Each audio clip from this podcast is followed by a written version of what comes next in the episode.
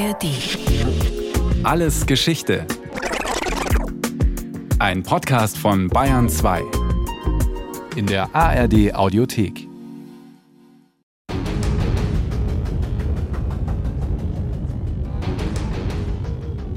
Am 15. Oktober 2010 findet in den Alpen ein Ereignis statt, das weltweit für Aufsehen sorgt und so einzigartig ist, dass das Schweizer Fernsehen live davon berichtet. Schauplatz? Die Baustelle des Gotthard-Basistunnels. Und jetzt ist so. Einige hundert Bauarbeiter und Offizielle starren wie gebannt auf eine Spritzbetonwand. Ein Rumpeln ist zu hören. Immer mehr Risse durchziehen die Fläche. Dann brechen die ersten Teile der Wand zusammen und ein riesiger rotierender Bohrkopf wird sichtbar. Jubel brandet auf. Mitten im Fels der Schweizer Alpen sind die Röhren, die die Arbeiter von zwei Seiten aus ins Gestein getrieben haben, exakt aufeinander gestoßen. Der erste Durchbruch für den 57 Kilometer langen Gotthard-Basistunnel, den längsten Verkehrstunnel der Welt, ist geschafft. Tunnel sind keine Bauwerke unserer Zeit. Die Anfänge reichen zurück bis zu den Menschen der Frühkulturen. Sie haben mit primitiven Werkzeugen bereits Stollen und Kammern gegraben. Die ersten Tunnel im eigentlichen Sinne entstanden dann in der Antike. Angelegt mit Hammer, Meißel und Schaufel. Eine wichtige Rolle spielte dabei anfangs das Wasser, erklärt der Vermessungsingenieur und Archäologe Dr. Klaus Greve. Es beginnt mit den sogenannten Kanaten, so heißen die Tunnel, die die alten Iraner schon gebaut haben, no, wahrscheinlich schon 1000 vor Christus, um Oasen und Siedlungsplätze mit Wasser zu versorgen. Da musste man also Wasservorkommen weit entfernt erforschen und dann dieses Wasser heranbringen. Und dazu baute man Tunnel in einer ganz speziellen Technik, dass man nämlich in gewissen Abständen Schächte anlegte und von der Sohle der Schächte aus einen Vortrieb zum nächsten Schacht machte und sich so dann langsam auf einen Schacht vorarbeitete, den man am Anfang angelegt hatte, um zu erkunden, wo überhaupt Wasser im Boden vorhanden ist alle paar Dutzend Meter entstand so eine Art umgedrehtes T, ein Schacht, der in die Tiefe führte und von dem aus nach zwei Seiten jeweils ein Querstollen angelegt wurde. Irgendwo zwischen den Schächten trafen die Querstollen aufeinander und bildeten schließlich eine durchgehende Verbindung.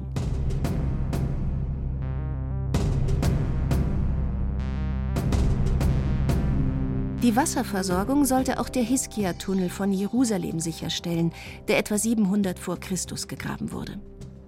Vermutlich ist er das erste Tunnelbauwerk, für das sich Menschen, anders als bei den Kanaten, von zwei Seiten aus durch einen Berg gearbeitet haben. Das geschah nicht einfach aufs Geratewohl. Man sieht im Tunnel sehr deutlich, dass man immer wieder Richtungskorrekturen vorgenommen hat. Und das bedeutet, dass man gemessen haben muss. Man hat also in gewissen Abständen nach ein paar Metern Vortrieb immer nachgemessen, wo bin ich eigentlich? Und wenn man falsch war, hat man korrigiert und ist in einer anderen Richtung weiter vorgetrieben. Dann wieder kontrolliert, bis man sich endlich gefunden hat, getroffen hat.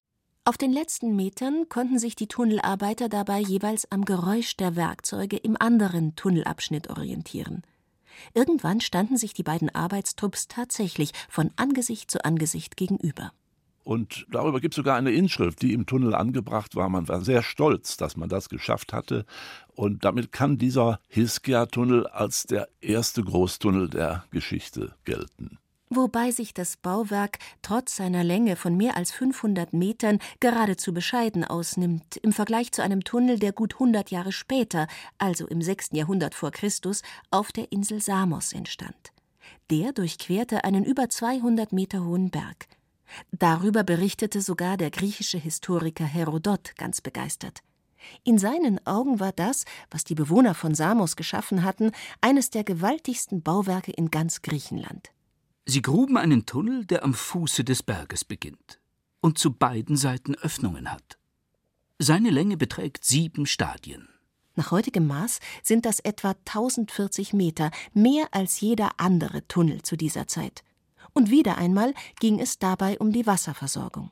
Durch seine ganze Länge ist ein anderer Kanal geführt, durch den das Wasser in Röhren zur Stadt geleitet wird. Es kommt aus einer starken Quelle.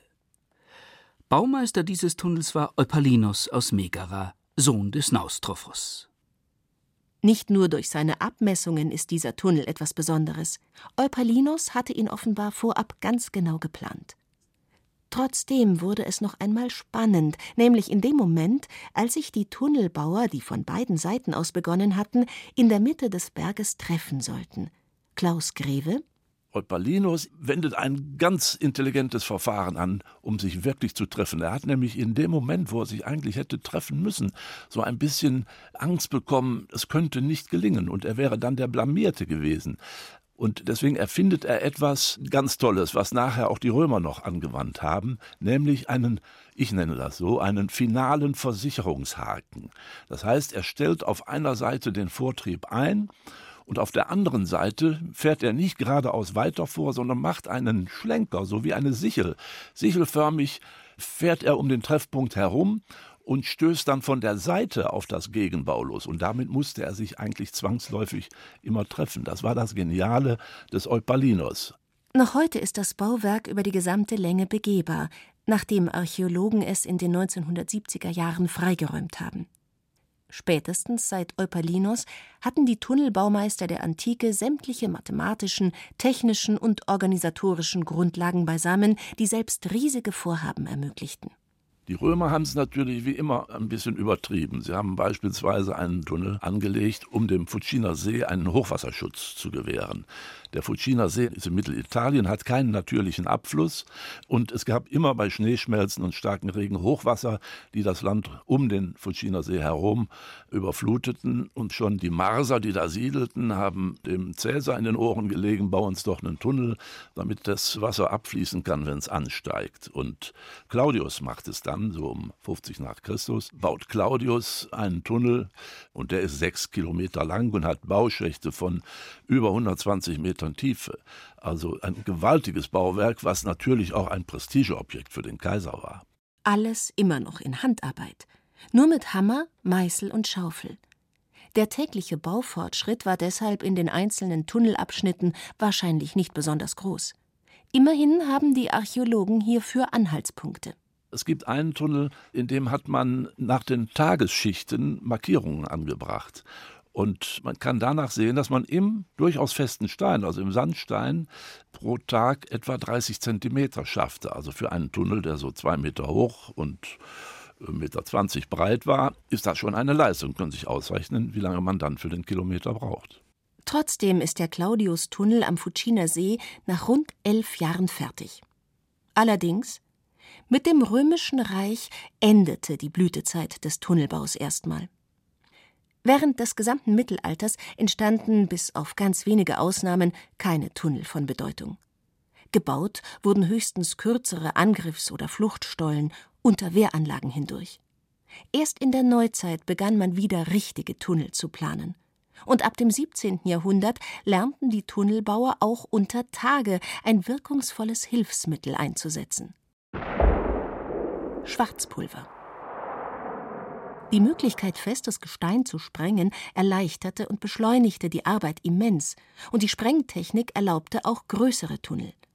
Mit der industriellen Revolution und dem Siegeszug der Eisenbahn setzte schließlich ein wahrer Boom beim Tunnelbau ein.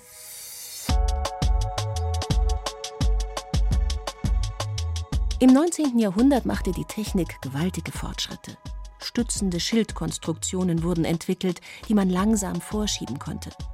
Sie schützten die Arbeiter, die den Tunnel vorantrieben, vor nachrutschendem Gestein und herabfallenden Felsbrocken. Druckluftbetriebene Bohrmaschinen hielten Einzug unter Tage. Alfred Nobel erfand das Dynamit. Eisenbahntunnel von 10, 15 Kilometern Länge entstanden. Doch je größer die Vorhaben wurden, desto deutlicher wurde auch, dass man schon vorher möglichst genau wissen sollte, auf welches Gestein man da tief unter der Erde trifft und wie es sich verhält. Solche Fragen können Fachleute wie Kurosh Turo beantworten, Professor für Ingenieurgeologie. Er lehrt an der Technischen Universität München. Vor so einem Tunnelprojekt wird der Aufbau des Gebirges oder des Untergrundes sehr genau untersucht. Dafür gibt es auch Standards oder Vorschriften, wie man das tun soll. Und wenn das ordentlich gemacht wird und nach den Regeln der Technik erfolgt, dann weiß man eigentlich auch, was einen erwartet. Dazu erkunden die Experten erst einmal die Oberfläche über dem künftigen Tunnel. Welche Gesteine sind dort zu finden? Oft gibt es bereits geologische Karten, die aber meist noch ergänzt und in einen kleineren Maßstab überführt werden müssen. Dann folgt ein erster Blick in die Tiefe, und zwar ein indirekter Blick, etwa mit seismischen Verfahren. Denn Schallwellen sind in unterschiedlichen Gesteinen unterschiedlich schnell unterwegs. Und an Gesteinsgrenzen werden sie auf ganz charakteristische Weise reflektiert, gebrochen und gestreut. Auch die elektrische Leitfähigkeit des Bodens verrät etwas über Strukturen unter der Oberfläche. Genauso wie Veränderungen des Magnetfelds der Erde und ihres Schwerefelds, also ihrer Anziehungskraft. Die ist über lockerem Gestein oder einem Hohlraum zum Beispiel ein winziges bisschen geringer. Der nächste Schritt ist dann erstmal ein Profil zu zeichnen, ein sogenanntes geologisches Profil, wo man eben diesen Gesteins- und Gebirgsverband mal darstellt und sich überlegt, wie die Schichten im Untergrund verlaufen, welche Gesteine grundsätzlich vorkommen, wie sie angeordnet sind, wie ihre Lagerungsverhältnisse sind. Und anhand dieses Schnittes kann man dann schon mal die Problemzonen sehen und äh, sich überlegen, was kann denn für den Tunnelbau Schwierigkeiten bereiten. Der zweite Schritt ist dann, in regelmäßigen Abständen werden Bohrlöcher gemacht, sodass man eben aus dem Untergrund auch wirklich die Gesteine zu Gesicht bekommt. Die dann zum Beispiel im Labor der Technischen Universität München untersucht werden. Etwa darauf hin, wie stark sich die Proben unter Druck verformen oder wie leicht sich bei schieferartigen Gesteinen einzelne Schichten voneinander trennen lassen. Wir versuchen da die höchsten und auch die geringsten Festigkeiten herauszubekommen. Die höchsten Festigkeiten zeigen uns an, mit welcher Maschine man da durchfährt, also in Richtung Werkzeug und wie bewältige ich das auch technisch. Die geringsten Festigkeiten sagen mir etwas über die Stabilität aus. Diese Daten fließen unter anderem in Computersimulationen ein. Die liefern zum Beispiel die Information, wie standfest das Gebirge um den Tunnel herum ist Davon wiederum hängt ab, ob und wie schnell man die Tunnelröhre beim Vortrieb mit Beton sichern muss oder mit gebogenen Fertigelementen und wie dick die endgültige Auskleidung der Röhre sein sollte. Ob Sie ein festes Material wie Granit vor sich haben oder ein weniger festes wie Mergel, das ist den Ingenieuren letztlich egal. Für beides gibt es die passenden Bauverfahren.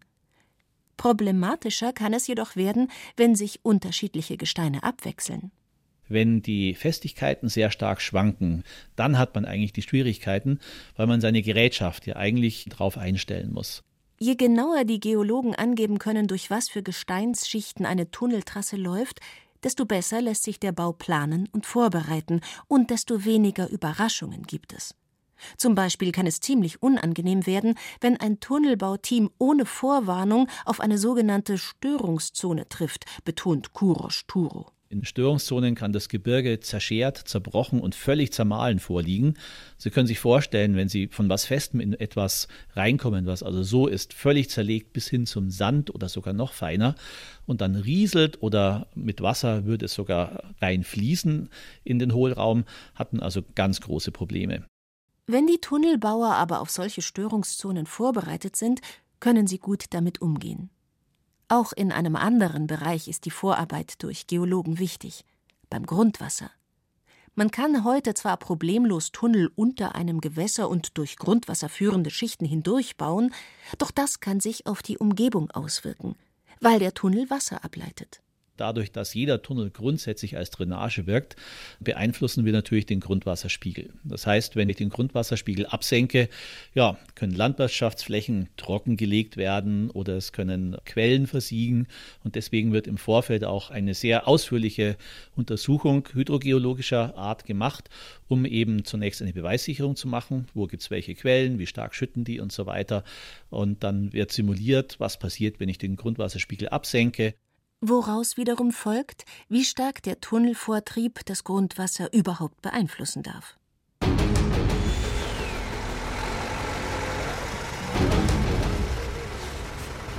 Eine Tunnelbaustelle der Deutschen Bahn in Stuttgart im Jahr 2018. Teamleiter Sebastian Heer steht vor einer groben grauen Betonwand. Sie soll vorläufig verhindern, dass sich Steine aus dem Fels lösen können. Von hier aus wollen sich die Tunnelbauer in den Berg vorarbeiten. Etwas abseits steht dafür schon ein Spezialbagger bereit. Der muss sich zunächst durch die provisorische Betonschicht arbeiten, erklärt Sebastian Heer. Das heißt, die jetzt hergestellte Wand wird nach vorne wieder aufgebrochen. Es wird circa ein Meter Gebirge ausgebrochen und das ausgebrochene Gebirge wird dann abtransportiert und die frei gewordenen Bereiche werden dann mit Stahlmatten, Ausbaubögen und Spritzbeton wiederum gesichert. Und dieser Prozess wird dann immer wieder wiederholt.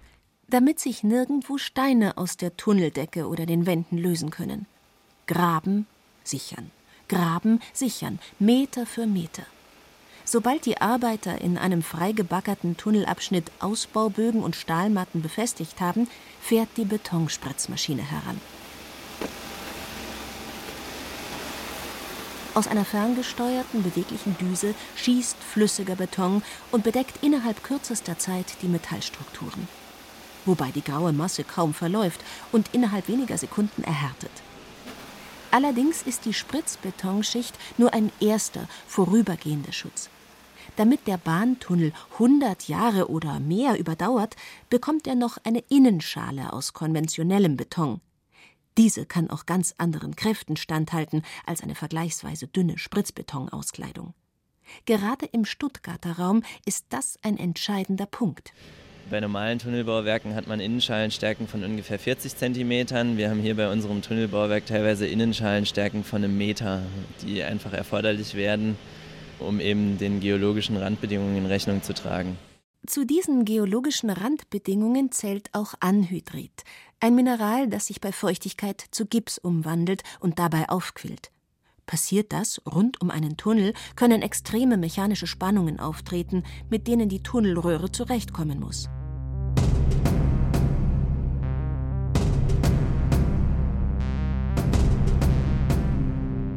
Auf vielen Tunnelbaustellen wird nach wie vor mit Bohrhammer, Bagger und Dynamit gearbeitet.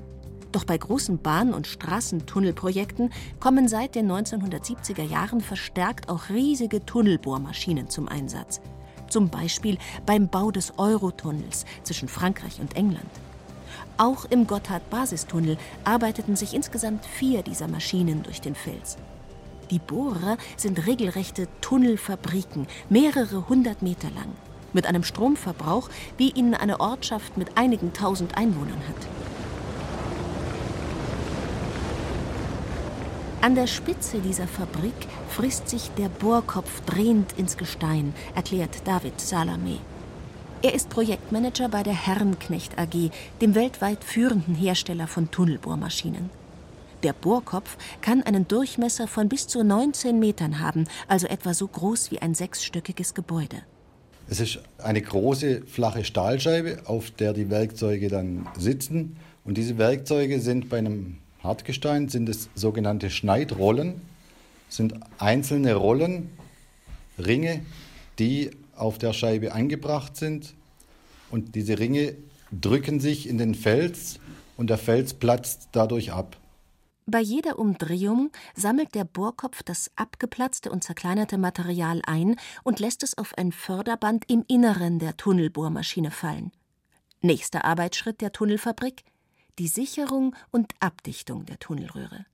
Das geschieht zum Beispiel mit Hilfe von Ringen aus Betonfertigteilen, Tübings oder auch Tübinge genannt. David Salame diese Tübingen-Segmente sind typischerweise circa zwischen 1,50 Meter und 2 Meter lang. Für einen kompletten Ring besteht der Ring aus circa 6 bis 8 einzelnen Segmenten mit einem Gewicht zwischen circa 6 und 12 Tonnen pro Stück. Und diese werden dann in den Tunnel gebracht, in den Bereich der Maschine und werden dann durch einen speziellen rotierenden Arm aufgenommen. Und dieser bringt sie dann in die entsprechende Position, wo sie dann verbaut wird. Das alles passiert im Schutz eines zylinderförmigen Stahlschildes, der direkt hinter dem Bohrkopf der Maschine sitzt. In einem Arbeitsgang entsteht so die Innenschale des Tunnels. Nur der vordere Teil der Tunnelbohrmaschine bewegt sich durch den nackten Fels. Und das hintere Nachlaufsystem fährt auf Rädern praktisch schon im fertig gebauten Tunnel und wird hinten nachgezogen. Je nach Gesteinsart frisst sich die Tunnelfabrik pro Tag bis zu 40, 45 Meter durch das Gebirge und hinterlässt dabei eine gleichmäßige Betonröhre.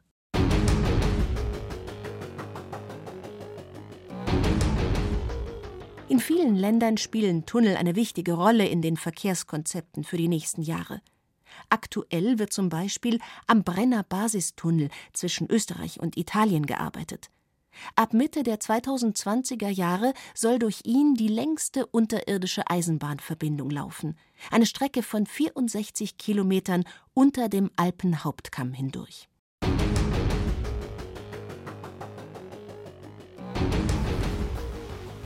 Die erfolgreichen Riesentunnelprojekte der vergangenen Jahrzehnte beflügeln die Fantasie von Planern und Ingenieuren.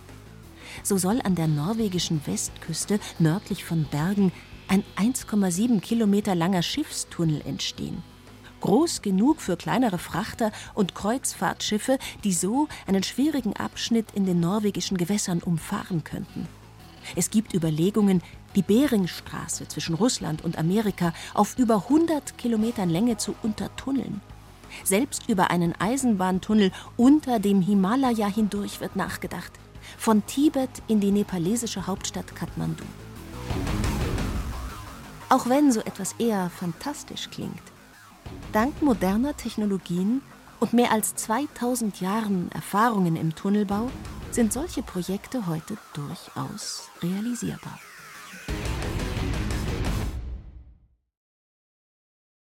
Das war Alles Geschichte, History von Radio Wissen aus der Staffel Großbaustellen der Geschichte.